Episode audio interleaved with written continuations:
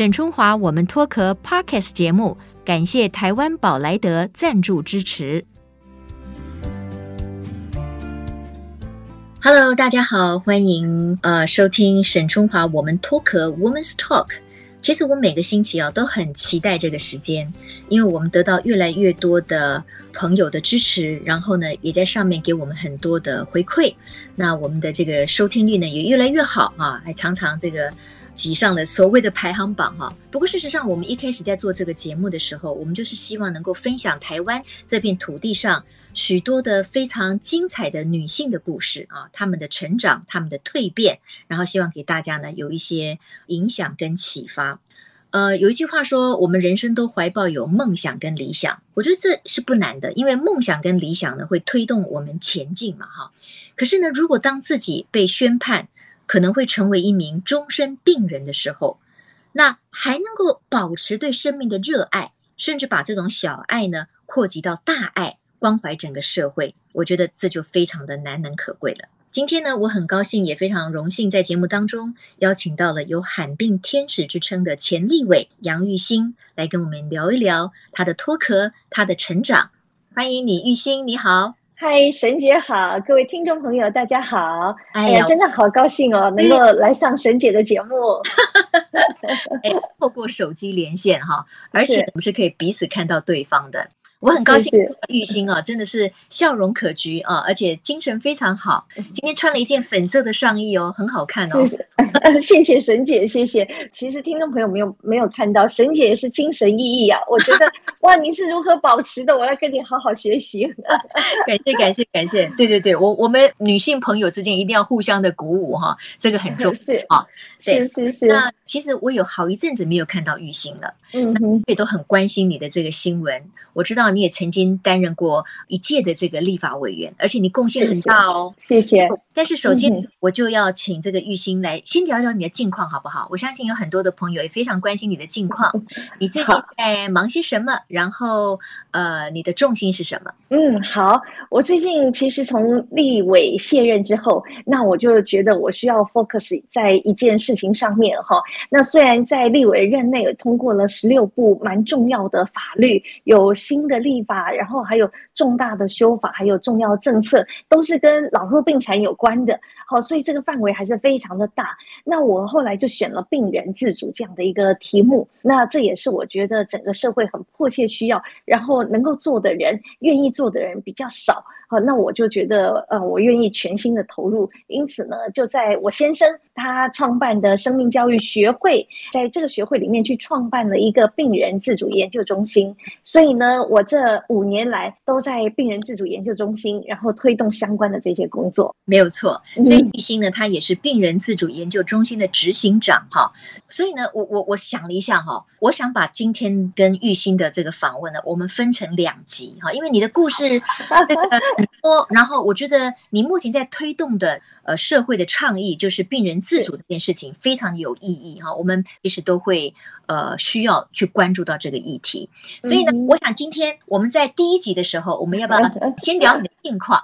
然后呢，把这几年呃放了很多的时间在这个推动病人自主研究的这件事情上面，我们把它放在第二集来谈，好不好？好的，好的，好好好。我我首先呢，必须要说。其实这个玉兴，你进入婚姻哈，已经十五年了。我刚刚阅读到一个，已经十五年了，你很快要庆祝十五周年了，是不是？是是是，好神奇的一个感觉哦。那因为。可能很多人觉得我会结婚是一个很大的不可思议，哈，的确是这样。我自己是一个病人，那我就是在十九岁的时候发病。那这个发病的方式呢，就是全身上下的肌肉组织，你用眼睛看得到的肉，还有内脏都是肌肉组织，那它就产生病变。那病变的方式呢，就是萎缩、纤维化跟无力症。那最严重的问题就是无力症。就等于是没有力气，所以十九岁就是我整个人生健康的高峰，而后我就开始慢慢的进入到一个病人的状态。那这个病人就是刚说的，全身上下的内外的肌肉，它都会没有力气，所以我们可以想象，生活当中要用力气的这件事情，我就是渐渐的丧失。所以我这几十年来，大概最深刻的体会就是，作为一个病人的无能为力。以及能够说得出口的，以及说不出口的困难。那到目前为止，我的疾病对我生活的影响就是吃喝拉撒睡，全部要靠别人。来协助，所以呃，我就简单描述，像起床，我没有办法自己起身，啊，一定要我的看护来帮我这样抬正，抬正之后转方向，然后帮我移到轮椅，移到轮椅再移去马桶，然后再移回轮椅，然后再开始帮我刷牙、洗脸、穿衣服、化妆，所以整套。所以现在沈姐看到我呢，就这所有的一切都是靠别人。好，来帮忙，所以像我们现在刚测试啊，好，要戴个耳机啦，调一下高度啊，弄个灯啊，这都是要靠别人的帮忙。所以我每天在生活里面要请求别人帮忙，哎，帮我头发拨一下，帮我脚动一下，帮我衣服拉一下，一天要讲三百次以上对人请求帮忙。所以我自己就是深深的体会到，如果当你自己没有办法。为自己解决最基本的生存的所有的需要，我是吃喝拉撒全方位的。那我就进入到一个可能是一百五十岁的人的一种生活的样态。好，只是说我呢，表面上年龄没有那么老，但是实质生活状态是很需要别人帮忙，甚至没有办法自己做。所以，呃，我也可以邀请大家可以思考说，如果此刻你没有办法自己脱裤子上厕所，需要别人帮你擦屁股。你要想，此刻谁帮你做这件事情，你心里觉得舒坦。那这个事情呢，可能不是帮一天两天，是一年两年五年十年。那这个样态的生活，你自己会怎么自处？那事实上反过来说，我们社会有多少这样的人？我现在就有一百二十万身心障碍者，面对大大小小不同的失能跟困境。好，那所以我自己就是因为，呃，现在因为随着疾病。呃，随着年龄，它会一直恶化下来，所以我需要别人的帮忙就更加的多。那我的生活可以说每天都是在跟疾病共舞，怎么样能够在这个疾病的状态之下呢？一方面找到最好的平衡点，让自己每天开开心心的生活，而且这样还不够的，是远远不够。因为不管怎样，真正的快乐是你会觉得你活在这个世界上有意思。嗯。那到底你一方面有这么大的呃辛苦？而且我需要不是一个人的帮忙，需要像刚沈姐讲到，呃，我先生他每天要帮我什么忙呢？就说一个睡觉好了哈。大家可以想象，我是躺在床上呢，地心引力的力量比我还大，所以我是没法翻身的。可是我是有感觉的，所以我的感觉就是会酸、会麻、会痒、会痛。而且每天除了被抬到马桶、被抬到床上以外，我都是坐在轮椅上，就是你现在看到我这个姿势。就这个姿势是每天除了床上以外十多个小时，这个是一个非常僵跟难受，而且每天屁股痛哦，是坐到屁股痛。人家是罚站，其实我们是罚坐吧。好，那躺在床上呢，你动弹不得，很快一回回就会觉得酸麻痒痛都有，但是却没有办法自己处理。所以我每天啊，其实到了晚上才是真正恐怖的开始。因为白天我们可以专注工作或请求别人帮忙，但是到晚上全部人都睡觉了，我的看护也睡觉，我先生也要睡觉，他也很忙，所以那时候就是我要开始忍耐。所以晚上的时候的清醒，那个清醒哦，那个痛啊、麻呀、不舒适，我需要靠意志力去忍耐。所以你忍耐会忍到你非常的清醒，我有我甚至觉得晚上的清醒比现在在录音还要清醒的那种状态。那我就忍到实在忍无可忍的时候，我会把我先生呃叫醒。那因为他平常也很忙，也很累，所以他常常睡得很沉的。后我就叫他公公公公公公，突然的惊醒这样子。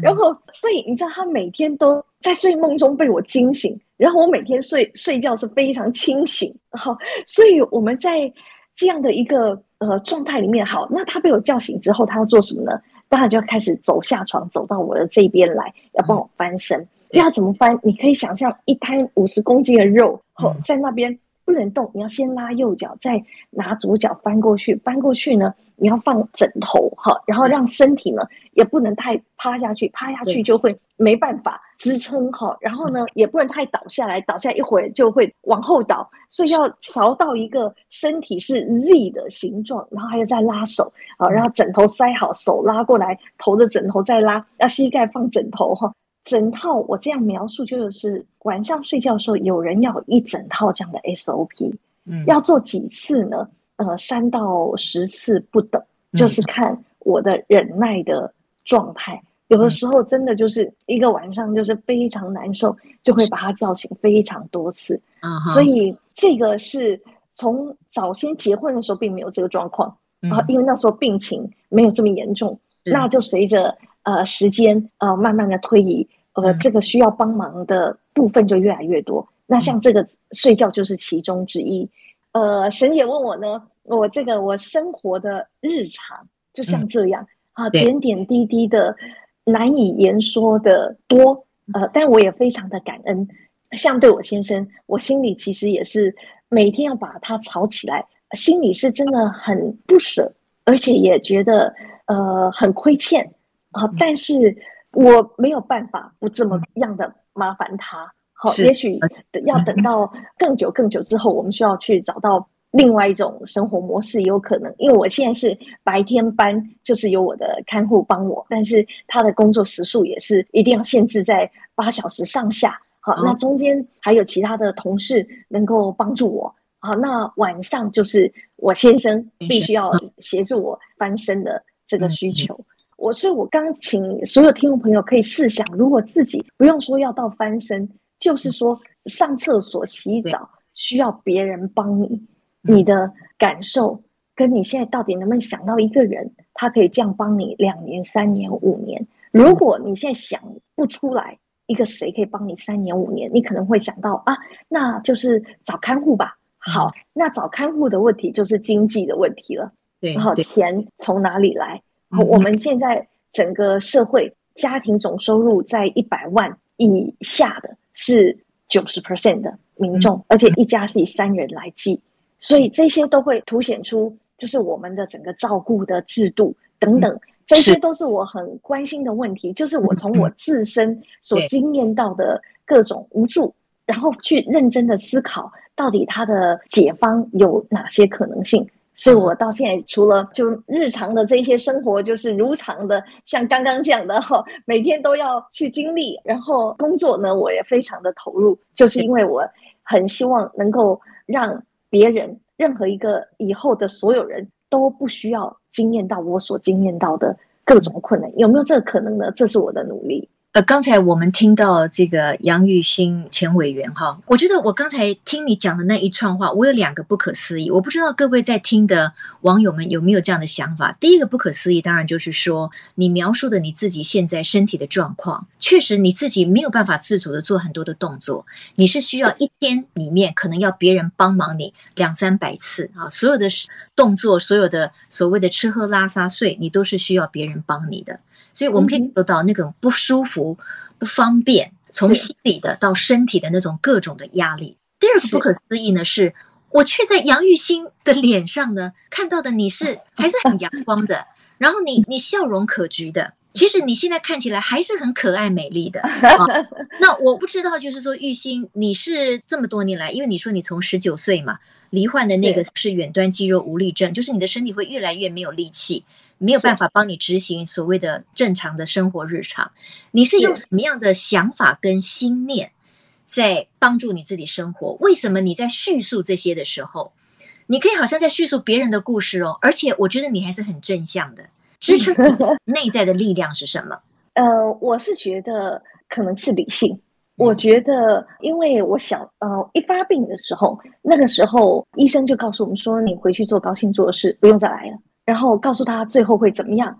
那医生呢就说会瘫痪，所以意思是我在十九岁的时候我就知道我未来的人生了，而且还有我来自一个比较底层的家庭，社会底层家庭，所以我在那个第一个时间，其实我想的就是想解决两个问题，一个就是如果我的人生以后要瘫痪，瘫痪之前我要做一个什么样的人？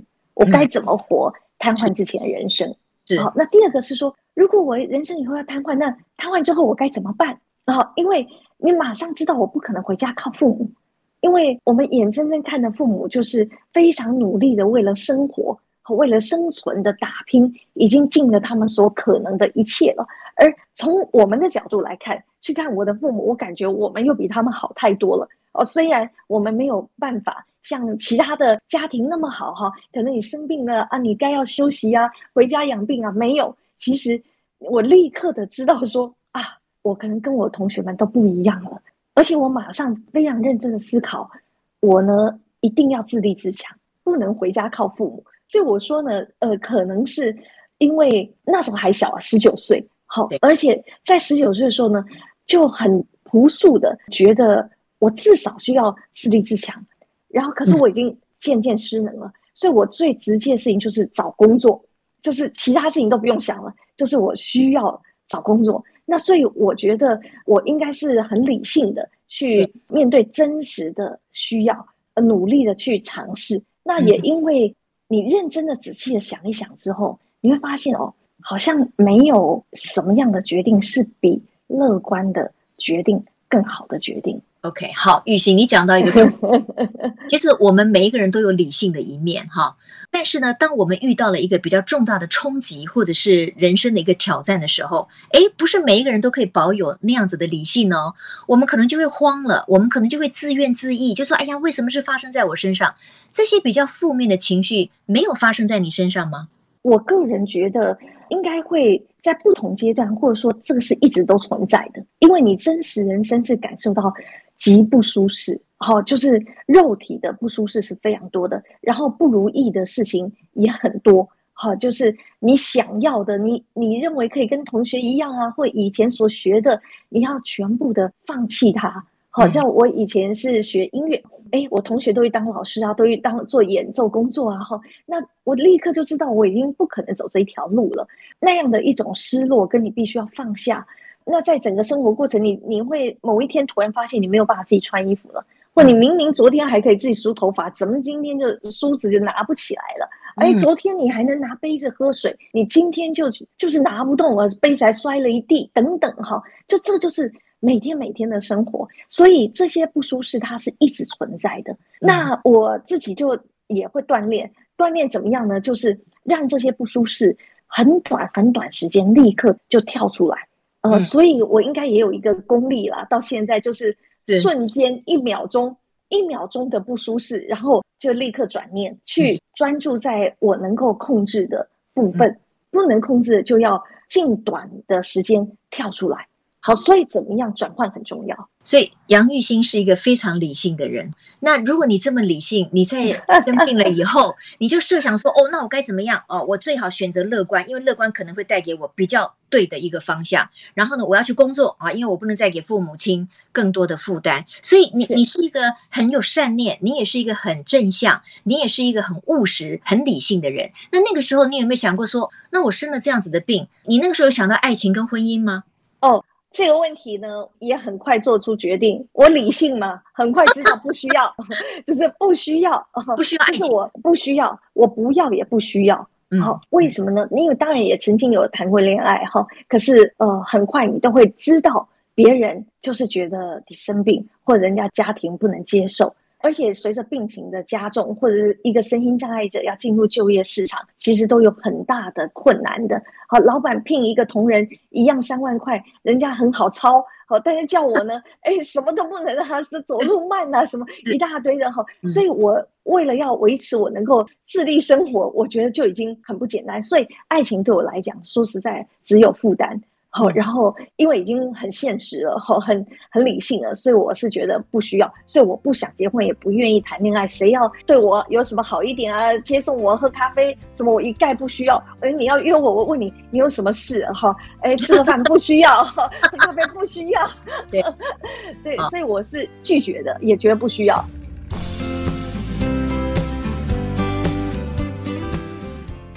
所以玉欣呢，就是面对可能的追求者，或者是人家的这种美意，他都是拒人于千里之外。好，那我那跳的快一点了。可是为什么后来你会接受孙孝志教授的求婚跟追求？因为他先追求你嘛。那你一开始好像这个不要那个不要，但是你后来被他说服了，为什么？对，这说起来也很神奇哦，就是因为他非常坚决的希望跟我交往。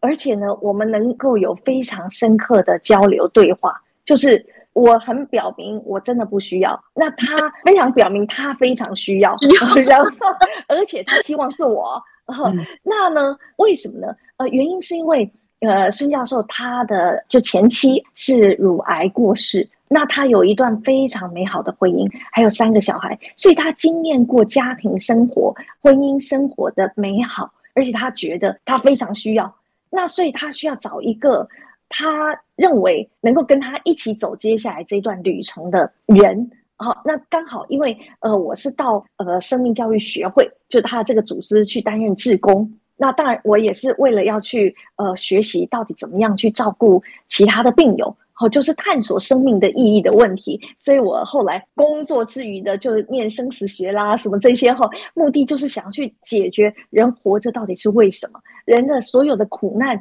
到底有什么意义哈，在探索这些问题，所以就参与了生命教育学会。那他是理事长。好，那我们就呃，当然中间我们又跟着很多不同教授做不一样的学习。后来我的这个教授他就说我非常适合去研究生命教育的课题。好，所以后来就有机会跟孙教授呃认识，然后我们当然就有很多的交谈，然后就发现到呃，我们有共同的信仰跟共同的人生理想。那个共同是，他也在探索生命的意义跟价值的这个学术跟教学相关的议题。那我呢，是因为临床的需要，就是我同时赚钱工作，可是我也同时在服务呃罕见疾病的病友。好，在我服务的过程里面，我有很多的呃好奇，而且我也认为我这一生很希望能够做。服务这些重症病人相关的事情，这些事情不会让一个人飞黄腾达，不会让一个人能够赚得多少钱。但是我因为亲身的经验，然后我看一看，我可能比其他病友更好。因为好在哪里呢？好在我头脑还没有坏掉，我心智还健全。好在我还能讲话。那即使我什么都没有，可是我竟然也比更多的病人好太多了。嗯，所以我就会发现到，我有一个责任，就是替。不能讲话的人讲一些话，OK 哈，因为因为你 你为公众、为罕见呃罕病的病友哈，为很多的社会福利，你奉献很多，所以我每次给你一个题目的时候，其实你你事实上可以讲很多，但是我是我想回到那个焦 点，回来就是为什么我接受？不需要，我不需要爱情，我更不可能进入婚姻，因为那都是多余的，对我来讲是个负担。那当孙教授他那么积极的，就是说有我需要，而且我是需要你这个人，好，那你最后要考虑进入婚姻的时候，你当时有没有最大的疑虑？那个疑虑是什么？其实我个人没有太大的疑虑，好，虽然我不知道我能不能做一个好的太太或一个好的后母，哈，我不知道，嗯、但是。我发病这么多年以来，哈，我所做的所有工作，所做的所有事情，我也从来都没做过。但是在做的过程当中，我发现到我好像也能把它做好。对，那所以我没有很大的忧虑，哦，因为可能是无知，我觉得，好，那时候还年轻，所以并不知道，呃，我没有结过婚，哈，所以我不知道婚姻家庭，呃，是一个什么样的真实情形，哈，所以我想。也是呃乐观，再加上无知，嗯、然后再加上我先生的疯狂，哈。对。那但是我要说的是我妈妈，嗯、我妈妈事实上是蛮不赞成的，好，因为她知道做妈妈是什么什么意思，好，做妈妈要担负的责任是什么，嗯、所以呃，就有一次。呃，我们三个小孩一起，那时候还很小，国小三年级，国小四年级，然后还有一个国三这样的三个小孩一起去到我新竹的娘家，然后就在门口，就最小的这个儿子就跌倒，他跌倒在那边，然后呢，我妈妈跟我站在一起，我妈妈就说：“你知不知道做妈妈这时候应该要做什么？”好，就意思是你可能要走过去把他抱起来，可是我事实上连这个事情都是不可能做到的。就是我要去把小孩要去扶他，要去抱他，其实都是不可能。我自己走路都会跌倒了，所以我连这个事情都是做不到的。所以我妈就说：“所以你你要去做别人的妈妈，你的挑战是非常大的。”哈，那时候没结婚吗？还没结婚。但是你知道，我先生对于同样这件事情他的看法是，他就是觉得其实这些事情都不是最重要的事情。这些事情小孩很快就是会长大了，这些物理性的照顾。他觉得这个并不是他最关注的，他觉得他最关注的是孩子的心灵跟他整个成长的过程。我们要用不只是物理性的，更重要是精神、灵魂跟心理，还有沟通，还有你的整个生命的样态来带着小孩一起成长。他觉得这个东西比能去把小孩抱起来，或者比能够亲自煮一顿饭价值更高。嗯，所以我要说，我先生找我呢，我那时候也只有两个想法，一个就是呢，他真的搞不清楚现在发生什么情况，他不知道事态严重。另一种呢，就是他可能疯了。因为他太太过世一年多，哈，所以他可能还在很大的悲伤当中，所以他也是搞不清楚的状况，哈。那所以我那时候觉得他可能是这两种原因。不过，呃，现在回想起来呢，可能这两者也都有。那我个人呢，可能是因为我们在认知层次上面，还有信仰，还有理想上面，呃，还有他能够接受我的限度，嗯，好，然后我也很能够接受在生活当中。像他的前妻，其实一直存在的，并不是说他就不在我们的整个生活里面。没有，你看我们到今天为止所使用的锅碗瓢盆，都还是他前妻买的哦。呃，用的，因为他们在欧洲念书，从欧洲很宝贝的带回来后，然后他也觉得这个是他们的一种联系。那我也曾经想到说，嗯，他们带这么几套啊，等到哪一天小孩都长大，自己要成家了，各带一套出去哈，所以也都没有用。后来呢，我也觉得啊，也不用了哈，到时小孩也不一定喜欢这个 style，好，直接全部都用。所以，呃，生活当中类似这些，尤其是早期的时候，让我先生叫他的前妻的名字也叫得很习惯。所以呢，有一天呢，他就突然讲着讲着就说：“哎，那淑仪。”他就叫了前妻的名字，叫我，而且这不是一次哦，这是很多次。我第一次听到，我可能会我说你叫错了哦，好，然后呵呵，好好好好叫错，好没关系。可是你叫了很多遍以后，还是叫错哈。我有一次就突然心血来潮，他叫哎淑仪，然后我就这样回答他，我说哇来了，就是鬼魂来了。对对对，丢他一幕啊！对，我就觉得说，像这些事情啊，就是说。在生活里面会发生的一种，这是重组家庭的特色了。好，就是你会了解到这整个家庭孩子们让妈妈的这个角色，其实要去接受妈妈死亡，其实也是很大的伤痛。好，就是我很能够体会或感受到，而且三个小孩分别有不一样的这种失落的呃辛苦跟需要面对的事情。所以像包含名字，呃，像我。我先那时候，我们大家一起讨论，到底是要叫我爸妈，还是要叫我玉心阿姨？因为我还没嫁过来，真是玉心阿姨嘛。哈，那我其实想了一下，我就觉得都叫玉心阿姨就好了，从头到尾不用叫我妈妈。哈，就是虽然我担负这样的一个责任，哈，或者身份证要去领养，哈，好要写，哈，但是在那个时候的时候，就是当下在那那段时间，我觉得要小孩突然间叫我妈妈，我觉得他们真的会有一种。很大很大很大没有办法接受的痛苦跟失落，哈，都需要时间去适应。那对我来讲，我都已经生了这么重的病了。老实说，我没有在乎，嗯，任何任何这一切对我来讲，哈，我只有一个想法，就是说，如果我们可以好好的一起生活一段时间，彼此互相的陪伴，好，然后呃，也是丰富我的人生，好，我有一个不一样的角色。那我就来看看，我可以怎么样跟你们一起快乐生活。所以我就是这样的想法。叫你玉心阿姨吗？到现在，哎，没有叫妈妈，没有。OK，最小的，其实你嫁过来的时候，最小的才是国小三年级。OK，那你你觉得这个也没有关系，因为最重要的是你们互相陪伴嘛，对不对？没有错，没有错。当然不是所有人会接受这样了哈。对，因为呃，每个人的想法不一样。那不过我就我的想法是这样的。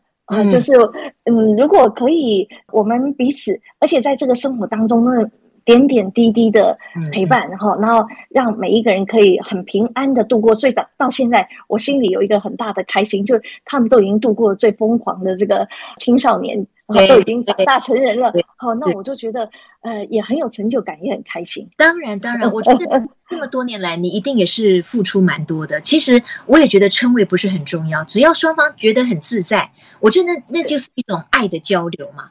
就是只要你们觉得 OK，那别人其实都没有什么可以智慧的地方哈。我觉得用相对很宽容的心，我觉得这是我听到现在我对于玉心你的生命的理念的一种想法，就是你你是很开阔的，你也很理性的认为，唯有更开阔、更包容别人，对于你的生命来讲，才是一个最好的方式。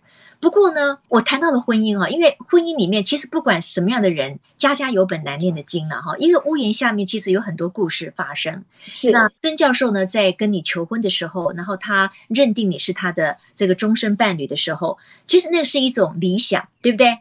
可是进入实际的婚姻以后，就像你说的，你的身体可能状况越来越不行，然后他会发现哦，他有很多过去他没有想过的实际状况会发生。是。所以你们在这个过去十五年的过程当中，有没有什么比较重大的彼此之间的发现？然后觉得说，哇，天哪，在这个婚姻里面，确实付出的代价还蛮多的。我现在想起来，我感觉好像没有什么让我觉得没有办法度过的事情。嗯、呃，可能有一些，我就需要适应，呃，彼此都需要适应。就像说，呃，我的生活这个时间感。好像一般人如果要出门，你可能要三十分钟，你就可以打理完毕。但我可能是要一个半小时啊。嗯，好，所以所有的速度、时间，还有能去的地方，好像以前他跟前妻可能都很喜欢去爬山，哦，可是呢，我根本是没有可能能够去爬山，好，以至于他的整个呃休闲活动就会变得更加的静态，那他需要去适应。那对我来讲，我以前就是一个人，那所以也不需要去配合别人的时间。但是走入家庭之后，而且是突然间就有了三个小孩，所以立刻就是要当三个小孩，而且不同阶段的小孩的妈妈哦的这种角色，所以要安排思考的事情都完全的不一样。不过我觉得这些调整啊、适应啊，我觉得都是呃需要靠沟通。嗯，所以我觉得我跟我先生最好的地方就是我们是属于很能够沟通的，哦，就是很能够，而且也非常需要，就是我有什么样的想法，有什么样的感受，然后他有什么样的想法，然后我们都能够沟通。我觉得这个是最幸运的事情，能沟通，这个是最棒的。我觉得夫妻俩不管在什么阶段都能够互相沟通、互相理解，这是一个非常大的福分跟资产。那只是说，曾教授到现在，因为他半夜要被你吵醒好几次，他 OK 吗？我觉得他很棒哎，真的，真的，我觉得他很棒。没有他，他他自己也知道，就是说，呃，因为他自己是做生命教育的哦，对，所以他有时候真的人性也是会这样，有时候就会觉得不耐烦呐、啊。哦，可是呢，当他有不耐烦的反应的时候，出现的时候，他马上就会反省他自己。好，或者我跟他说：“你如果这样子的话，我会觉得很不舒适或什么。”然后他就会，他也曾经而且多次的表达说：“真的，他不管是有意或无意流露出来的这种不耐烦的表情或者是情绪，他会跟我道歉，然后也会觉得很抱歉。”然后他也会尽量的改善，哈，其实，然后因为他非常的知道说，对一个完全无助的人，你如果展现出不耐烦，这个人的尊严是很巨大的受损的，好，所以呃，有过几次类似这样的一种，但我觉得这对他来讲也是一个很。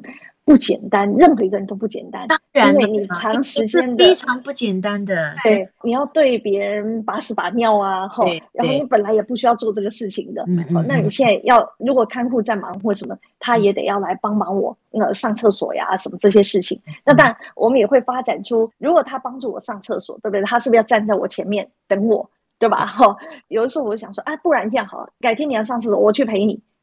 当我我跟你讲，正常人头没办法让人家赔这个事的。有一个人进来陪，你会很尴尬，你上不出来。可是你知道那个尴尬就是什么呢？那就是尊严。嗯嗯嗯。当我真的进去陪他的时候，他要真的要上出来，你才会知道什么叫做尊严。嗯。你去帮助别人的时候，别人是什么样的感觉？好，所以我觉得我们就是在生活的这一类的。大大小小点点滴滴的过程里面，他更了解生命的奥秘跟生命的苦难，然后他作为一个他者跟陪伴者，应该怎么样的方式来面对我？哈，那我自己当然在这个过程当中，我都是需要别人帮助，我就是深深的感激，然后接受，就这样。呃，我我我们常说哈，当生命陷入到一个谷底的时候，哎，这个老天爷可能会。给你开另外一扇窗，我觉得，呃，玉兴对于孙教授，或者是孙教授对于玉兴来讲，都是生命里面的一个天使，因为你们对生命有很不同的看法，很深刻的想要去探究，所以造成了你们在心灵上是很相依相偎的。这一点也帮助了你们走过了十五年的婚姻生活。那我正好在一篇文章里面看到孙教授孙孝志教授呢这样子形容你哦，我相信你大家知道，他就说呢。杨玉兴就是他的太太呢，是一个充满爱心的人，他是一个对别人的痛苦跟需要非常敏感的人，而他也是一个很坚强的人。他自己虽然很需要别人的帮助，但他并不会显露出自卑或者自怨自艾。我觉得这个是玉兴一个很棒的一个面对生命里面的一个很强大的力量。我觉得这个是我们大家都要跟你学习的，因为面对生命，有时候我们是会很脆弱的，我们是会畏缩的。我们是会不知道该怎么办的，好，但是我们看到玉兴碰到了生命的这么多的艰苦的难关，诶，你都还微笑以对啊，还笑得很大声。对，因因为时间的关系哈，我说了下一集呢，我要请杨玉兴，我们的前立法委员哈，他也花了很多的心思在于病人自主权利的这个法案的推动，还有呢，他有很多的感想。我们在下一集呢，会来谈谈这件事情。我我觉得我自己也深深有所感慨。其实每每一个人对于生命的初始跟生命的终点，这都是人生的大事嘛。但是我们可能没有花很多时间去真正的去探讨它，很重要的啊。所以，我们下一集一起来谈。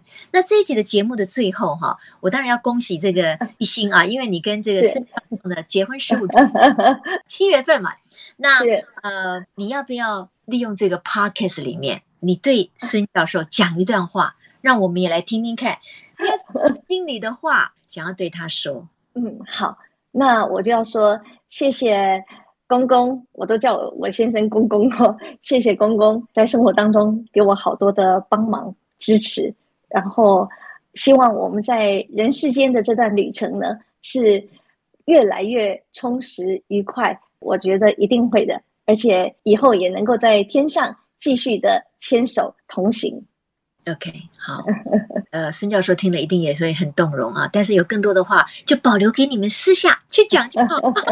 今天先谢谢我们的前立法委员哈，他也是病人自主研究中心的执行长杨玉兴，玉兴来跟我们分享他的现况，还有他在这个身体的不舒适，什么都需要别人帮忙之下，他如何去看待生命的另一半。在婚姻里面，在作为一个所谓继母的这件事情上面，他付出了什么样的一个努力？哈，我想给大家很多的启发跟力量。谢谢玉兴，谢谢谢谢沈姐，谢谢听众朋友。那我们下周再见喽！啊，下周我还要访问你。好好好好好，拜拜，拜拜。